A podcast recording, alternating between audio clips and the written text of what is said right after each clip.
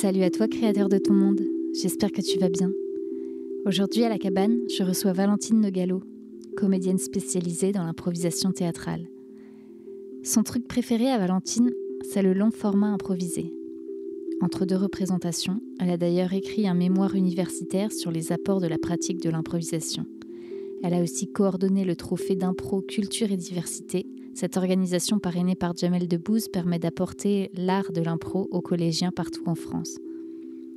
Pour l'anecdote, Valentine est passée dans mes cours de théâtre il y a plusieurs années, et dernièrement, c'est moi qui suis allée lâcher prise auprès d'elle lors d'un stage. La boucle est donc bouclée. Cette expérience a été pour moi comme une révélation. La bienveillance et l'amour de Valentine, son regard malicieux et passionné, m'ont permis de retrouver un amusement et une approche décomplexée de la pratique du théâtre que j'avais perdu de vue depuis beaucoup trop longtemps. Je t'invite donc à joindre notre conversation où l'on parle d'espoir et de super pouvoirs, de lâcher prise ultime et d'impro comme clé de voûte pour développer l'écoute. Trop bien J'adore Je suis émue. Et moi donc? Ah, ça enregistre? Ouais, ça y est, c'est Ah, parti. C'est parti. Cool. Alors j'ai commencé, j'ai commencé le théâtre, euh, j'avais à peu près 11-12 ans. Et ma mère me disait, ah, faut que tu fasses une activité, euh, tu vas te faire des copains, des copines, c'est génial, etc. Et on était allé voir un spectacle. J'avais des copines à l'époque, Manon, Ninon, Constance. Euh, et j'étais allée voir ce spectacle bah, de, de fin d'année, quoi, de théâtre. Et il s'était passé quelque chose d'assez ouf. Euh, je m'étais sentie liée avec ces filles-là, avec la scène. Et je me suis dit, mais c'est ça que j'ai envie de faire, quoi. Je trouve ça incroyable. Je sais même plus quelle était la pièce, ou ça devait être des petits sketchs, ou euh, voilà. Et l'année d'après, je m'inscris du coup au théâtre. Et donc, je fais du théâtre euh, bah, jusqu'à la fin du collège, euh, avec euh, donc bah, ces filles qui deviendront mes meilleures amies. Euh, je continue au lycée avec toi, à la MJC. C'est pour ça que je suis émue. C'était ma professeure de théâtre euh, quand je quand j'étais ado, donc j'avais 15-16 ans, si je dis pas de bêtises. J'étais Ouais, au crois. lycée. Et actuellement, bah, j'ai 27 ans, donc euh, 10 ans sont passés par là. Et en fait, euh, le théâtre, euh, je peux même dire que ça a été un coup de foudre, vraiment un coup de foudre, quoi. C'est, je me suis reconnue et ça a été pour moi la, manière de, m'exprimer, en fait. Ça a été une arme pour m'exprimer. Enfin bon. Et donc finalement, moi j'avais vraiment envie de continuer. Puis j'étais bonne là-dedans, j'avais très bon retour, je me sentais bien, épanouie. Donc j'ai fait l'option théâtre au bac. Après le bac, j'ai commencé les cours Florent. J'ai arrêté les cours Florent parce qu'en parallèle, je faisais des études en droit sciences politiques à la Sorbonne et qu'en fait, euh, je pouvais pas faire les deux en même temps. Et j'ai arrêté, mais vraiment le cœur brisé. euh, mais parce que je pense que c'est en lien aussi beaucoup euh, avec ce que nous renvoie la société. Je pense que j'ai- eu peur en fait de, de faire les cours Florent jusqu'au bout. Fallait que je fasse un choix et ce choix-là, ça a été bah, de garder euh, les études euh, à, la Sorbonne. Et puis aussi parce que financièrement, il fallait payer euh, les cours Florent quoi. Et donc j'étais pas, pas beaucoup soutenue. Donc euh, bon, à 18 ans, je me dis, bon, le, tru- le- le- le truc le plus safe, c'est vraiment euh, de continuer mes études. C'est ouais, c'est toi qui te dis, c'est pas tes parents qui te. Bah, J'avais mes parents, euh, il y a quand même ça aussi où les parents font un peu euh, un, transfert sur leurs enfants en se disant euh, mais attends, comédienne, ça va être compliqué. pour être comédienne, il faut vraiment s'accrocher, faut se battre. Est-ce que tu veux vraiment faire ça? Regarde, tu as une double licence en droit sciences politiques, qui était une licence assez euh, prestigieuse. Et donc en fait, je pense que je me suis laissée embarquer là-dedans, dans, bah, dans tout ce que la société peut penser. Malheureusement, euh, bah, des métiers artistiques, on a des clichés en tête, et, et ça, ça m'a un peu submergée, et euh, j'ai un peu abdiqué, quoi. Et je m'en suis voulu longtemps, jusqu'à ce que je, je remette le pied à l'étrier, et que je me dise, ok, maintenant c'est moi qui fais mes propres choix. Mais j'en veux absolument pas à mes parents, et, et je peux comprendre la peur qu'ont les parents pour leurs enfants. Par contre... Et puis euh, peut-être, enfin, t'as des grands frères et sœurs ou pas? Ouais, ouais, euh, alors c'est peut-être encore différent, mais Non, quand- j'étais pas l'aînée. Ouais, parce que tu sais, quand t'es l'aîné, quand, t'es quand t'es l'aîné, un peu tes parents, c'est un peu tes dieux, c'est eux qui savent et euh, Bien du sûr. coup tu leur fais confiance. euh. Oui, bien sûr. Puis il y a aussi euh, cette chose de ne pas vouloir décevoir ses parents, de ne pas les décevoir. De... Moi, mes parents ont beaucoup donné pour nous. euh, Ils sont super. Euh, mais il y a toujours eu cette peur-là, quoi, de se dire, mais attends, on n'a jamais eu d'artiste dans la famille, euh, qu'est-ce que c'est que ça?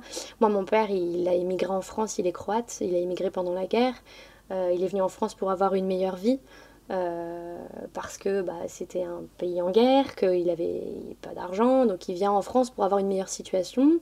Il tombe fou amoureux de ma mère, une Française, qui, elle, n'a pas fait d'études longues, et qui, du coup, pour elle, c'est le Graal, en fait. Pour elle, c'est la liberté d'avoir un master euh, dans des études plutôt prestigieuses, c'est une liberté.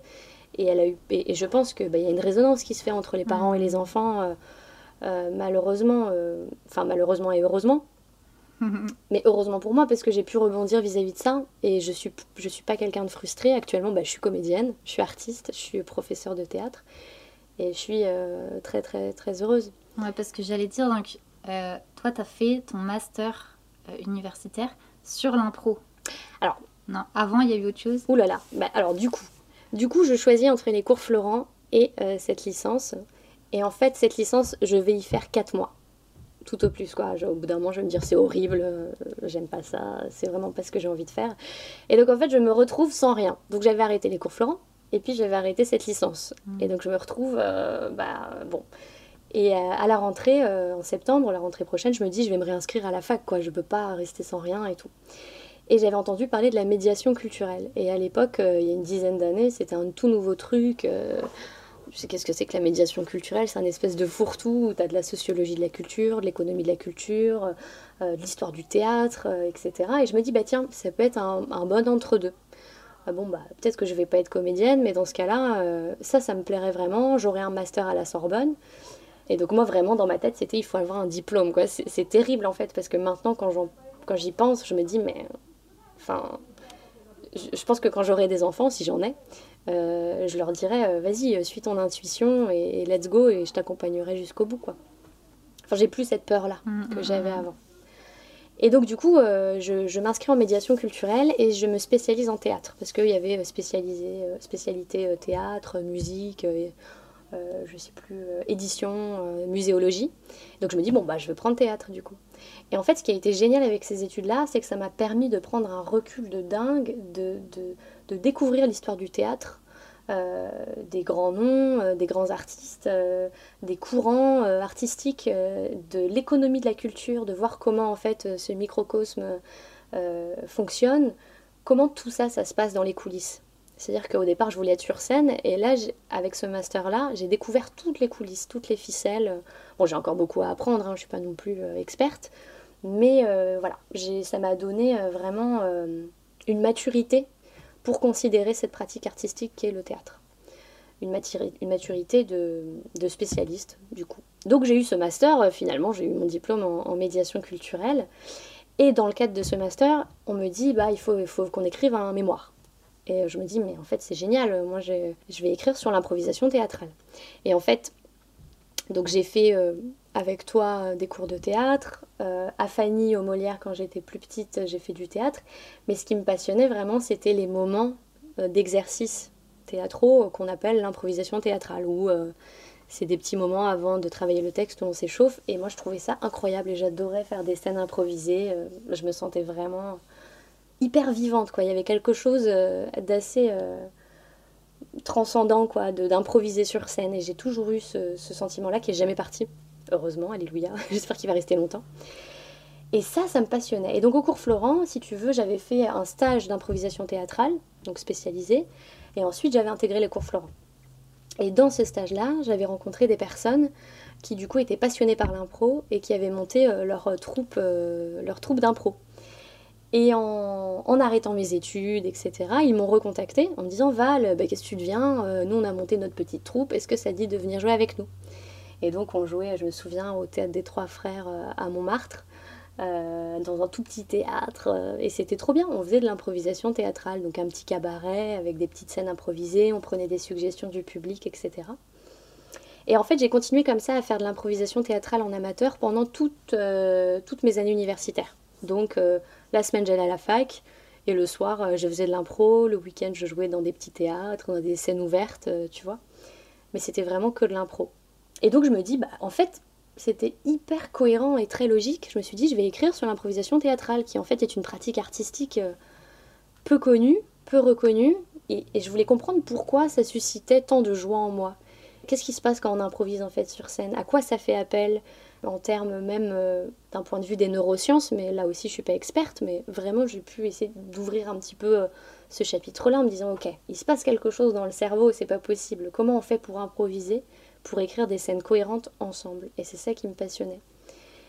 Et donc j'ai écrit ce mémoire, je suis partie euh, à Montréal pendant un an, qui est, je sais pas si vous le savez, mais la terre-mère de l'impro théâtral, du match d'impro en tout cas. Donc je suis partie écrire une, donc, ce mémoire, une étude comparative entre la pratique de l'impro en France et au Québec. Qu'est-ce que tu dirais que tu as... Qu'est-ce que j'ai appris? Ouais, ou est-ce que tu as trouvé des différences notoires entre la pratique euh, là-bas et, ici? Bah Déjà, il faut savoir qu'il euh, y a différents formats de spectacles qui existent euh, dans le monde.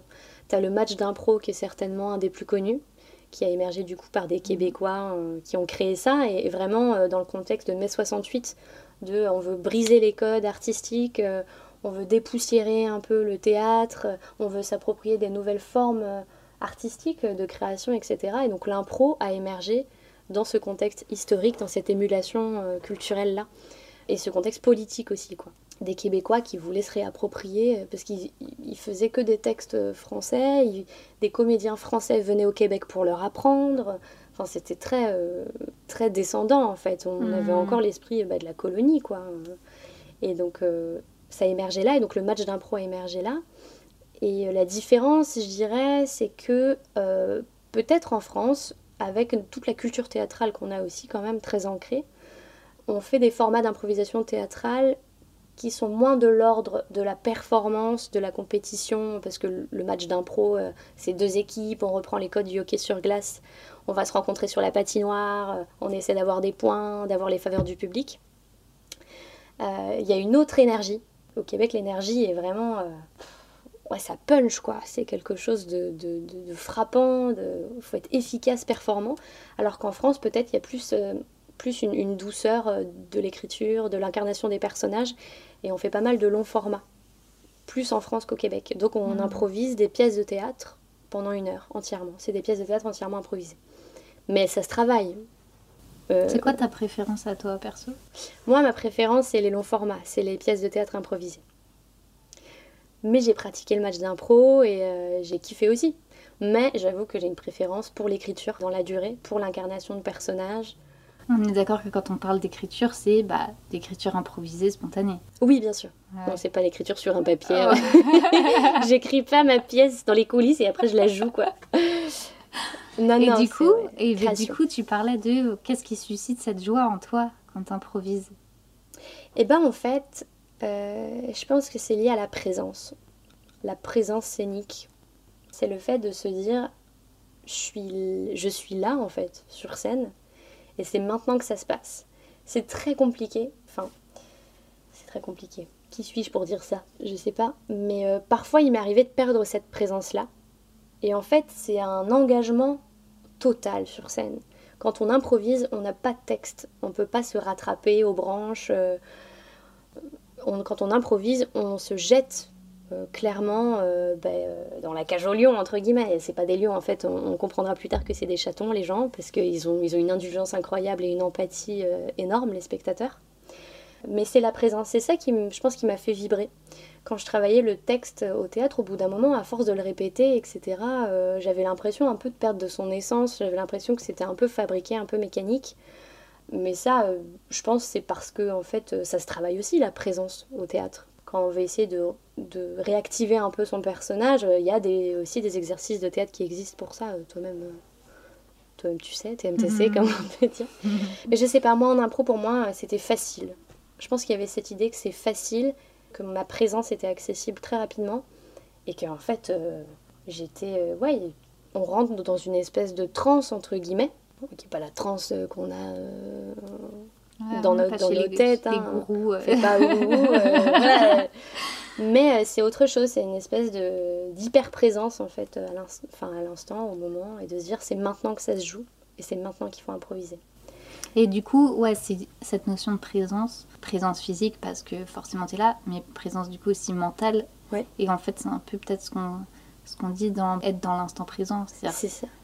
Faut plus s'attacher à ce qui s'est passé il y a trois secondes, c'est qu'est-ce qui se passe là, maintenant, tout de suite. Exactement. Dans l'instant T. Exactement. Et en fait, euh, je pense qu'on peut faire des ponts avec la méditation. Ça me parle la méditation, je la pratique pas régulièrement parce que je manque de, persévérance, que j'ai un peu la flemme, mais en fait euh, c'est très proche de se dire ok, c'est l'ici et maintenant, c'est euh, toute mon attention, toute mon énergie, je vais la concentrer sur ce qui se passe maintenant. Qu'est-ce que mon personnage est en train de dire à l'autre? Pourquoi il dit ça? Qu'est-ce que l'autre me répond? Comment je rebondis par rapport à ça?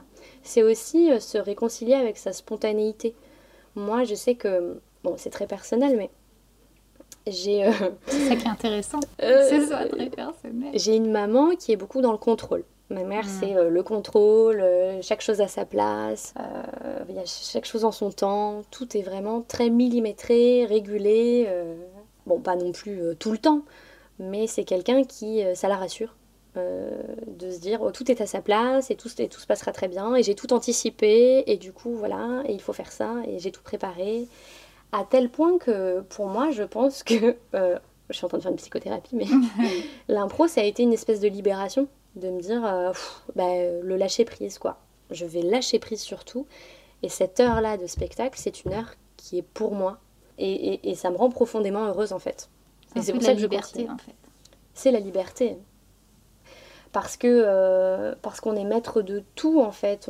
en improvisation théâtrale ça peut paraître hyper prétentieux, mais pas du tout, hein, vraiment pas. Moi, j'estime beaucoup le travail des metteurs en scène. Euh, enfin, je trouve ça génial. Enfin, on a besoin de tout ça. Des, deux exercices complètement différents. Hein. Oui, complètement en fait. Ça peut paraître prétentieux, mais en improvisation théâtrale, moi, ce qui me plaisait, c'est de se dire, ben en fait, je suis à la fois interprète parce que je joue le personnage, auteur parce que c'est moi qui, du coup, improvise mes lignes entre guillemets, et puis euh, metteuse en scène euh, parce que c'est moi qui vais euh, du coup appréhender l'espace scénique, c'est moi qui vais faire exister des objets, pour de faux, mais c'est moi mhm. qui vais les faire exister, et donc du coup en face on va s'adapter. C'est que de l'adaptation, l'improvisation ensuite, euh, c'est que du jeu.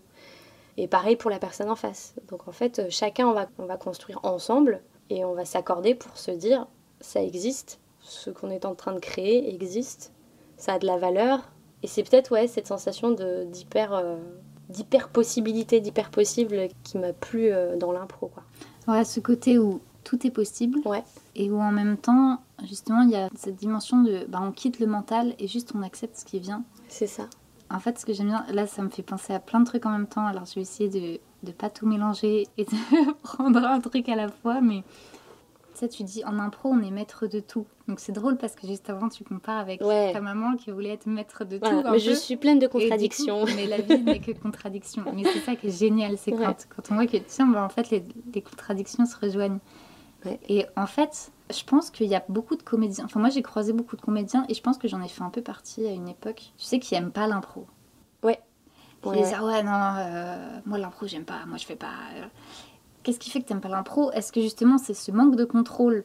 Il y a, un peu une dimension de... Euh, pour redevenir maître, il faut être complètement dans le lâcher prise pour en fait réussir à se refaire surprendre. Ce que je trouve hyper intéressant ce que tu dis parce que j'ai l'impression que pour faire de l'impro, il a fallu que j'accepte ma propre vulnérabilité. C'est-à-dire que quand tu commences des cours d'impro, bah tu commences des cours d'impro. Donc tu connais pas les ficelles de l'impro.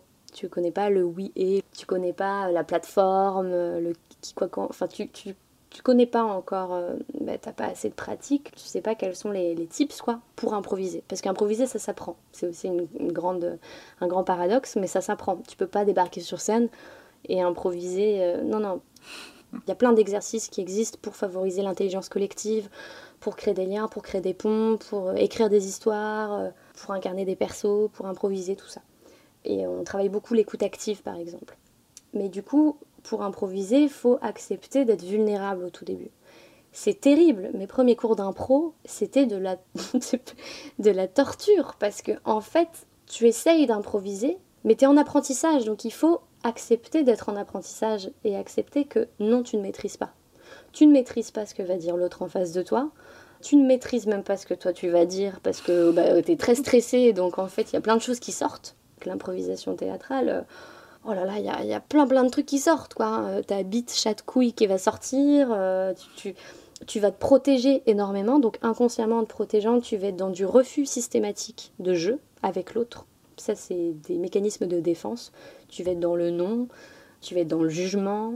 Ton personnage va incarner des fous ou des gens, euh, ou des gens incompétents. Parce que c'est la peur qui parle. Et effectivement, pour improviser, il faut accepter cette peur-là.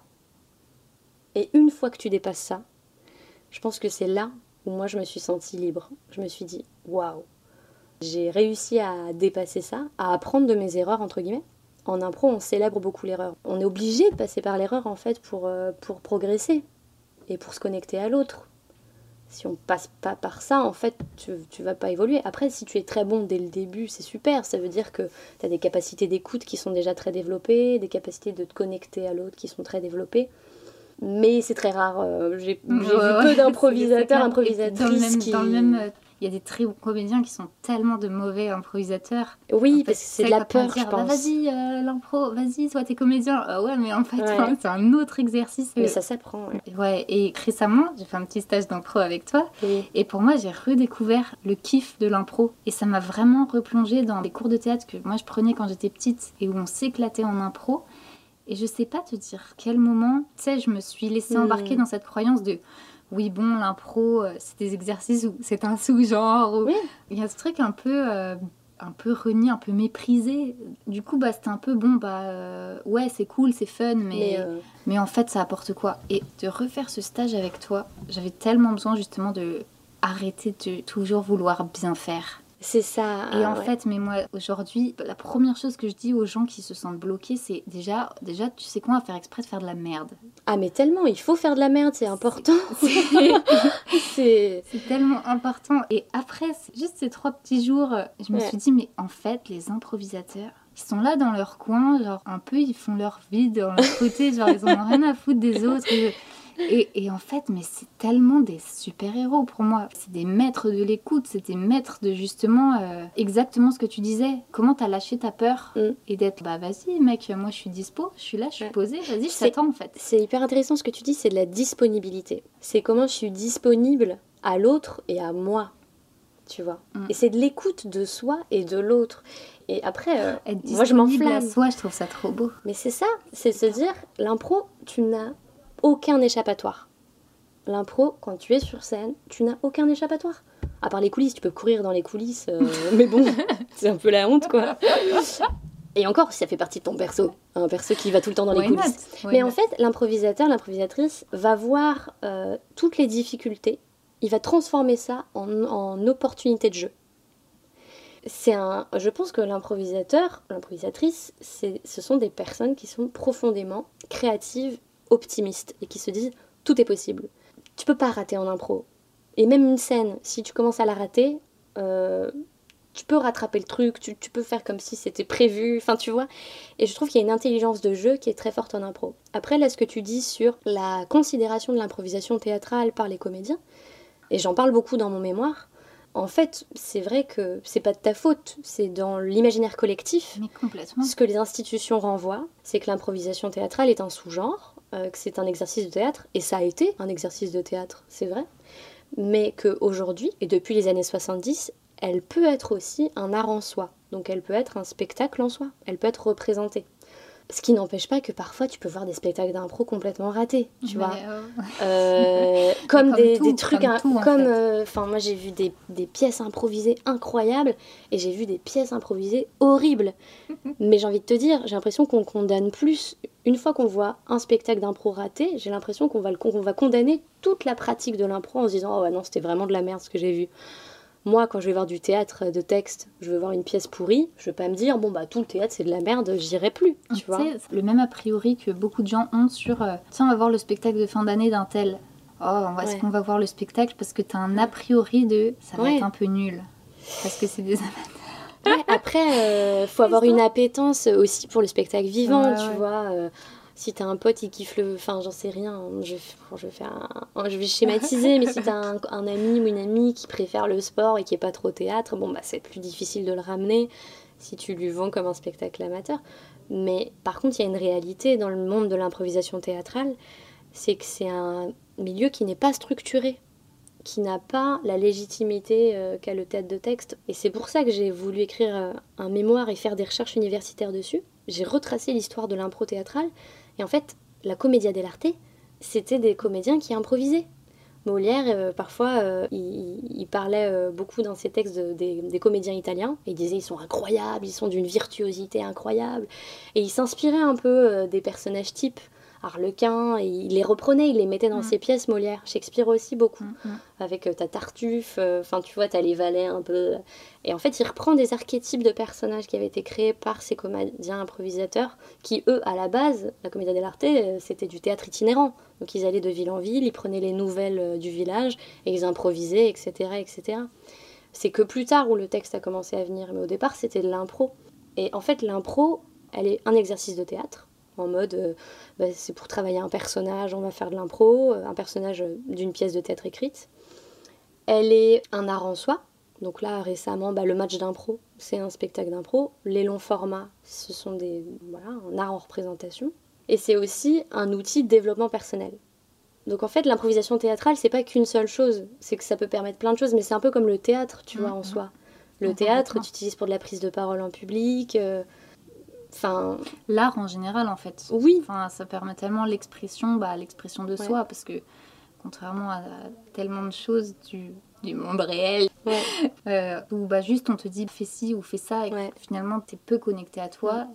L'art, ça te permet de te mm. connecter à toi et de t'exprimer. Donc, mm. euh, Sauf que l'impro a été catalogué euh, plus exercice théâtral sous-genre. Souvent, hein, les choses nouvelles sont au début un peu rejetées, puis, puis après on se rend compte. Comme le rap, tu vois, le rap, je pense qu'ils ont galéré au début. ils étaient vus par les institutions comme des, des gens agressifs euh, qui parlent au micro très fort, tu vois. Enfin, mm, c'est mm, horrible. Mm. Mais non, en fait, c'est une, une, vraie pratique artistique. Il y a une vraie poésie, quoi.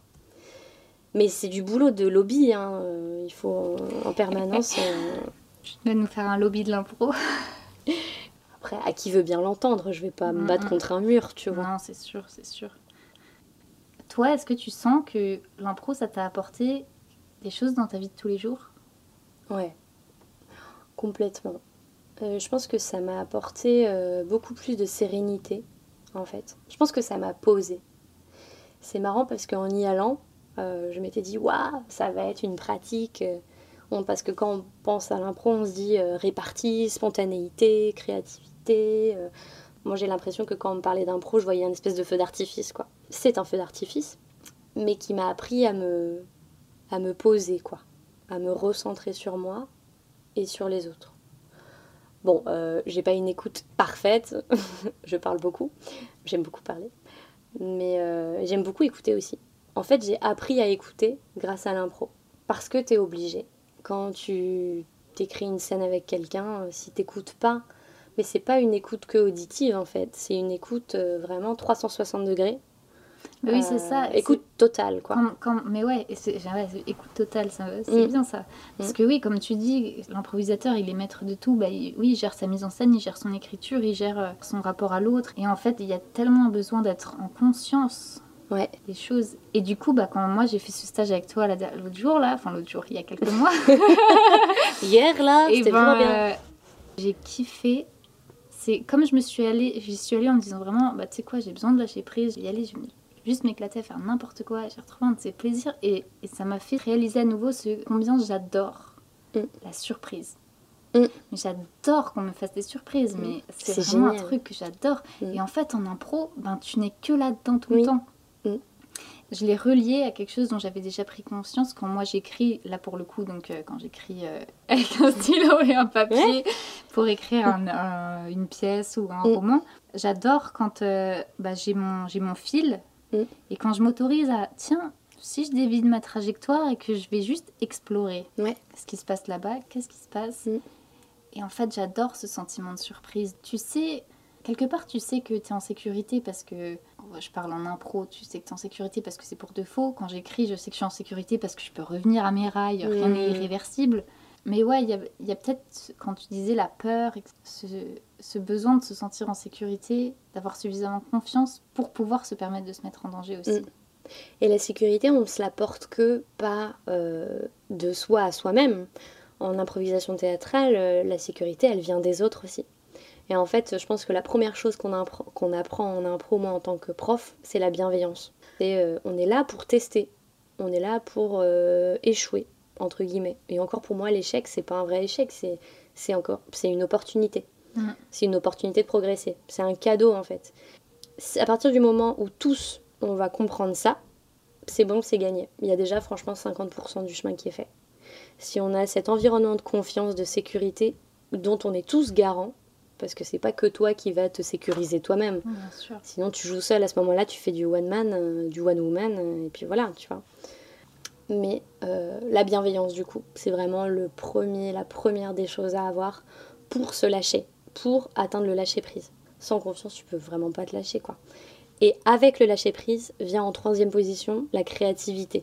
C'est-à-dire que plus tu es détendu, mais tu as dû le voir même toi dans l'écriture, là je parle vraiment de l'écriture sur un papier, Ouais. plus tu es détendu, plus tu lâches prise, plus, euh, enfin moi en tout cas personnellement, plus euh, l'inspiration vient. Mm, mm. Et, euh, et après c'est parti quoi, tu déroules. En fait tu déroules, il y a une espèce de cohérence et de logique, voilà. Et tu parlais aussi d'exploration, de se dire ah tiens je vais dévier. En impro on fait, on fait pratiquement que ça. Bah oui. On se met, on se met, jette des pots de banane parfois en rigolant. On voit, on fait des, des cabarets d'impro avec des jeux de scène. Donc il y a des petites règles. Tu dois jamais, euh, j'en sais rien. Tu dois jamais répondre. euh, euh, tiens, tu t'as pas la parole pendant toute cette scène. Comment tu improvises là-dessus? C'est génial parce que du coup, bah, tu vas solliciter ton corps, tu vas solliciter ton écoute. Enfin, tout est différent. Et l'impro, je pense que c'est un jeu. C'est un terrain de jeu sans limite, quoi. On va méditer quelques secondes sur Il dit beaucoup de choses. quelques secondes là-dessus. Non mais oui, c'est c'est C'est un. c'est une phrase aussi que tu dis euh, cette notion de dompter le vide. Ouais, Et moi j'adore, moi ça me parle énormément. Moi, j'ai réalisé il y a pas longtemps que en fait euh, depuis longtemps tout ce que je crée c'est chercher à faire de la place au vide Oui. et à comment donner de l'espace parce qu'en fait finalement c'est l'espace qui va sublimer les choses. Mm. Enfin je trouve. Et du coup j'adore cette idée de dompter le vide parce que c'est vrai qu'on le voit dans la vie de tous les jours, on cherche toujours à remplir. Ah là j'ai une heure à tuer, qu'est-ce que je vais faire? Je vais le remplir avec ci, je vais le. En fait prends Ouais. le temps de juste viens Mm. sur scène Ouais. et ne fais rien. c'est génial. Qu'est-ce qui va se passer? Et de ce vide va émerger des choses euh, géniales, quoi. Enfin, c'est génial. Moi, j'adore. Il y a une contrainte en impro qu'on qu'on dit souvent. Vous ne pouvez pas parler pendant les deux premières minutes de scène, par exemple. Et donc, en fait, les comédiens sont sur scène et ils peuvent pas parler. Et je trouve ça incroyable parce que il y a tellement de choses qui se jouent. Le spectateur va, s'imaginer tellement de choses parce qu'il y a beaucoup d'informations, même sans la parole, quoi le regard, le, positionnement dans l'espace, une mini-action, tu vois, euh, se gratter le sourcil. Putain, pourquoi ce perso il se gratte le sourcil, euh, il, il est euh, dos au mur, enfin. Et déjà, il y a de l'écriture. Déjà, il y a quelque chose qui s'écrit. Et l'impro, c'est euh, comment voir ce qui est déjà en train de s'écrire, en fait, sans vouloir fabriquer. Oui, il y a vois. cette notion de se laisser Arrêtons de fabriquer, ouais. Tout, fait, est écrit, existe, tout est oui, là. tout ouais, est déjà là, en fait. dans l'accueil. Donc écoute ce qui se passe. Si en face de toi, euh, j'en sais rien, imaginons la comédienne, elle regarde ses pieds, elle se gratte les cheveux, bon bah tu peux peut-être te dire, elle est intimidée, oui c'est passé quelque chose de pas cool. Et là, tu commences à écrire. Si elle arrive et que le personnage est, hésitant, elle regarde ses pieds, elle se gratte les cheveux et que tu arrives et que tu fais un truc complètement qui, qui n'est même pas dans ce qu'on appelle le cercle des attentes en impro, bah t'es un peu à côté. C'est pas grave parce que bon, bah, on peut jouer sur ce décalage-là aussi. Qu'est-ce que ça peut dire aussi de ça, ce contraste fort? Ça peut être, tu peux jouer le personnage de quelqu'un qui n'écoute pas la personne en face de toi. En fait, rien n'est échec en impro. Tu peux tout remodeler. T'as une grosse pâte à modeler et c'est à toi de la modeler comme tu veux. Mais par contre, il faut que tu fasses attention et que tu te dises que bah, t'es pas seul à modeler la pâte à modeler et qu'il y a aussi quelqu'un avec toi, tu vois. Mm, Pas mm. jouer solo non plus, tu vois. Oui. Et, et de cette confiance-là va naître la complicité sur scène. De se dire, je sais où tu vas. Mm. Je sais où tu vas, tu sais où je vais. Et on le sait, et on se le dit pas, mais on le sait.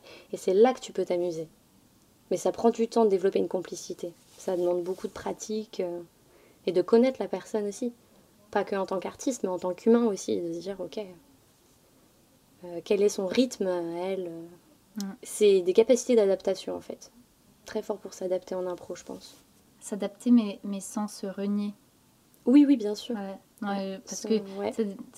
on pourrait. euh, Enfin, du coup, je calque à la vie de tous les jours. J'imagine Ouais. quelqu'un de lambda euh, qui écoute et qui, qui a jamais fait d'impro de sa vie, qui se dit oh là là, non, c'est surtout pas pour moi. euh, Mm. Mon Dieu, quelle horreur. je sais pas, tu vois. Et en fait, combien il y a de choses à y gagner. Enfin, dans tout ce qu'on entend aujourd'hui sur les burn-out, les gens qui machin, et on s'est perdu parce qu'on a cherché à s'adapter à quelque chose qu'on nous impose. Et en fait, c'est pas, pas cette adaptation-là. Ils n'ont pas cherché à s'adapter, ils sont oubliés carrément. Ouais. Enfin, pour moi, pour moi, la capacité d'adaptation, c'est une qualité de ouf, tu vois. Je pense que les burn-out, ouais, complètement.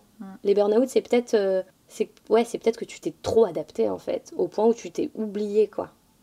Et euh, s'adapter, c'est se dire j'ai la capacité déjà de le faire, de changer mon rythme pour autre chose. Je peux le faire, donc je vais le faire. Mais quand tu essaies de t'adapter alors que tu peux pas le faire, c'est là où il y a une rupture et où clairement, euh, ouais, c'est triste les burn-out, c'est très dur à vivre. Mm. T'es passé par là toi? Euh... Moi, j'ai vécu des petits trucs là récemment qui ont été pas hyper fun.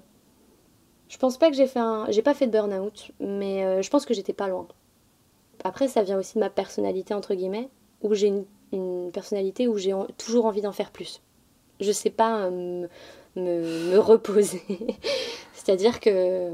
Au bout d'un moment, en fait, je suis un peu. Je m'appelle Yes Madame, c'est-à-dire que. Mais j'apprends là, je suis je suis en plein apprentissage sur moi-même, donc c'est assez passionnant j'ai tendance à dire oui à tout. Parce que euh, je suis contente, je me dis bah oui, bah oui, euh, bah oui, je vais t'aider, bah oui, bah oui, bah oui, bah oui. Et je dis oui à tout. Et en fait, en disant oui à tout, je me dis non à moi, entre hmm. guillemets. Et j'y me manque, comme tu disais, ces espaces de vide, de rien faire, de se dire euh, tiens, j'ai rien à faire, mais cool, je vais peut-être penser à moi, ou je tu vois, c'est aussi cool de, de, partir dans ces rêveries. C'est des moments. Euh, et je pense qu'après, que c'est lié à ma personnalité, mais c'est lié aussi à la société dans laquelle on vit, euh, de productivité, de. qui, est compliqué. Euh. En plus, moi, je vis à Paris, donc c'est encore plus présent, en fait, cette, espèce d'injonction à, faire les choses, à les faire, à être en action en permanence. Mais c'est tellement important de, ne pas être que dans le faire et d'être dans, dans, le être, entre guillemets, et de, de souffler et se poser. Et moi, je pense que je suis en train d'apprendre ça. Donc, j'ai pas fait burn-out, mais j'étais pas loin au bout d'un moment de me dire j'en peux plus, j'en peux plus, quoi. Je trouve ça génial que tu dises ça parce que, en même temps que tu parlais, je me disais est-ce que finalement, l'impro, ce qui est tellement libérateur dedans, c'est que justement, on arrête d'être dans le faire et qu'on est dans l'être? Mais oui. Mais je pense que c'est.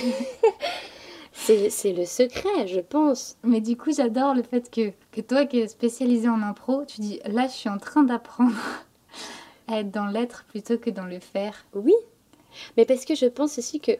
Il y avait une, une citation, alors je sais même plus de qui, qui disait et qui me parlait grave l'enseignement dont on a soi-même besoin au fond de soi. Oh je sais plus que je, ah, me reconnais je l'ai très mal formulé, tu vois, mais c'est on enseigne ce dont nous-mêmes on a besoin de d'apprendre en fait. Ouais, ouais. on fait pas ça. Je, suis pas experte de l'impro. Si j'enseigne l'impro, c'est parce que j'y trouve encore des choses à apprendre. si j'avais plus rien à apprendre, je me ferais chier, tu vois. Je serais en mode bon bah c'est bon, j'ai fait le tour les gars, euh, je vais faire du, euh, du, du, slam, tu vois. Enfin, je vais faire autre chose.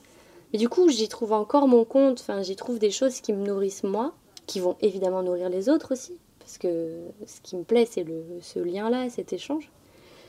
Mais il faut que ça puisse te nourrir, et l'impro me nourrit complètement. Moi, je pense que c'est pas anodin si j'ai fait de l'impro. Ça m'a permis de, de m'exprimer. Je pense que j'avais beaucoup de choses à dire, toute petite. Ça m'a permis d'apprendre à me recentrer, à écouter les autres. Quand j'étais petite, j'étais une pipelette, je le suis toujours, mais j'écoutais très peu ça m'a posé quoi. Ça m'a permis à être plus confiante dans la vie, à moins anticiper les choses, à moins euh, faire des cases comme ma maman. Euh, ça m'a permis le lâcher prise et ça m'a permis d'être ouais, plus, plus confiante, plus optimiste. Et, je pense que j'avais besoin de ça et c'est pas anodin si je fais de l'impro en fait. C'est pas une thérapie, mais euh, ouais, c'est du développement perso, je pense. Ça me rend heureuse. Et quand on trouve quelque chose qui nous rend heureux, on, on, le garde, on essaie de le garder longtemps, jusqu'à ce que bon bah on, se soit assez euh, nourri. Hmm. Mais j'ai l'impression que c'est sans fin en oh, fait. il y a toujours des choses à apprendre. Moi j'allais, te dire là-dessus parce qu'il y a peut-être quelqu'un qui nous écoute là, qui se dit je rêverais d'être capable de faire ça, mais qui en a tellement peur qu'il se l'interdit profondément, tu vois. Déjà, si cette personne se dit je rêverais, c'est déjà gagné parce qu'il y, a une envie. Hmm.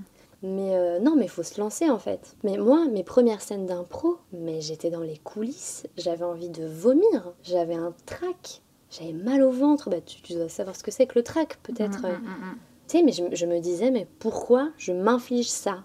Pourquoi je m'inflige ça? Je me dis, mais c'est vraiment de la. Je, suis maso, quoi. Moi, je distingue, enfin, c'est une parenthèse. Hein. Moi, je Attends, je confonds ça Trac et stress. Ah, oui. Pour moi, le trac, c'est une appréhension, mais qui est positive, qui te stimule, qui te porte. Alors que le stress, il est nuisible.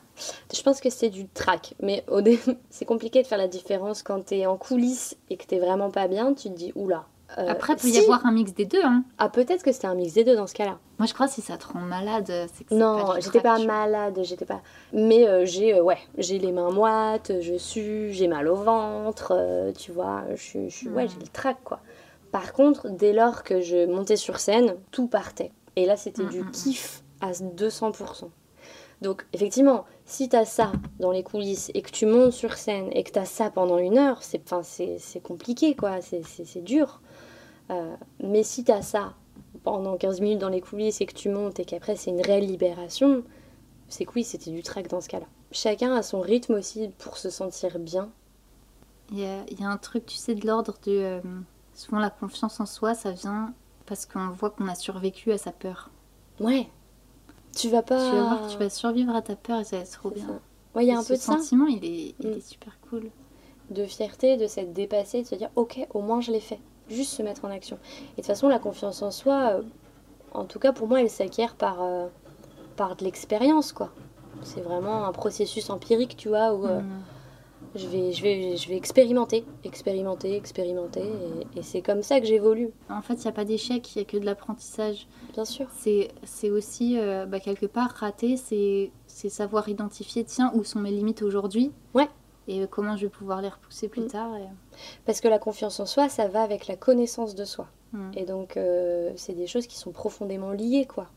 Si tu te connais pas, c'est compliqué d'avoir confiance en toi. Tu sais pas quelles sont tes qualités, euh, quels sont tes atouts, euh, quelle est ta marge de progression, entre guillemets.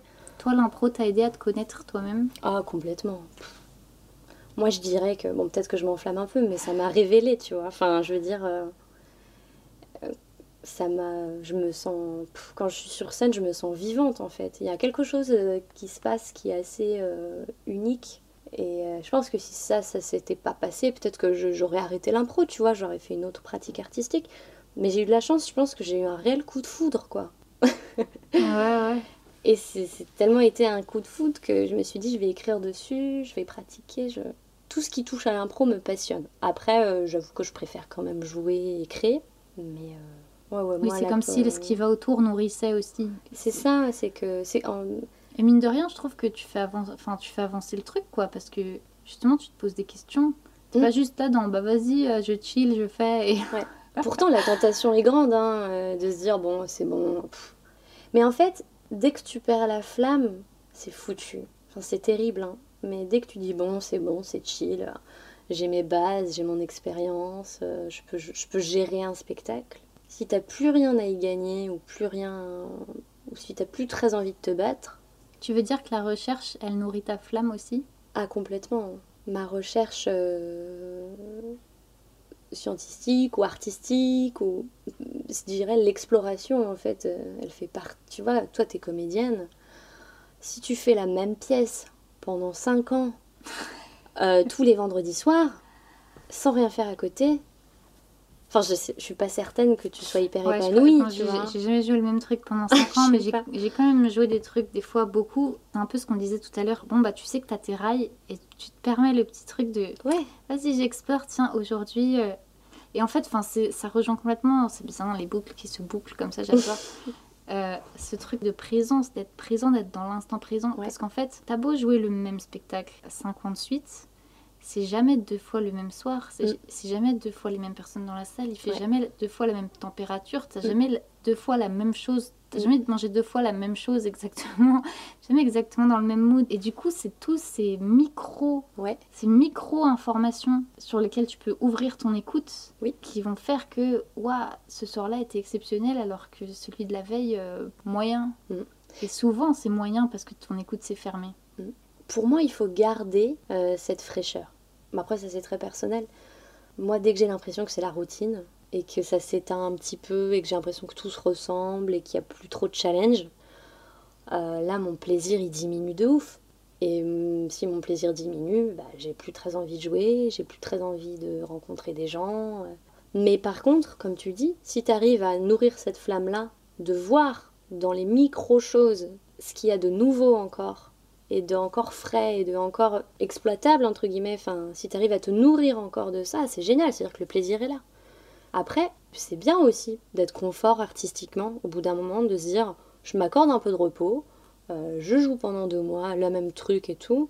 Enfin, tu vois, en fait, la question, c'est pas tant euh, est-ce que c'est bien de jouer cinq ans ça ou, euh, deux mois, on s'en fout. C'est une question de comment je me sens quand je le fais. Est-ce que je suis heureuse? Et moi, je me pose très souvent la question de est-ce que je suis épanouie Est-ce que je suis heureuse? Est-ce que ça me fait plaisir? Comme quoi, tu es quand même à l'écoute de toi. Ouais.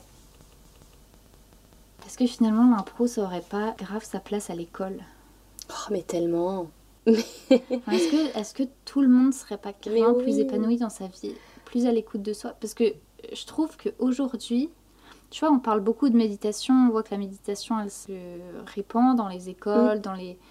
Dans mm. les Je galère à trouver mes mots. Dans les établissements. Dans les, ouais, voilà. Mais même, tu vois, dans les lieux de travail, ce, genre de choses. Mais c'est lié aussi avec cette, crise aussi euh, sociétale du burn-out, de la productivité. Bien sûr. Et finalement, est-ce qu'on ferait pas aussi bien de dire, vas-y, toutes les semaines, tout le monde a une heure d'impro, quoi.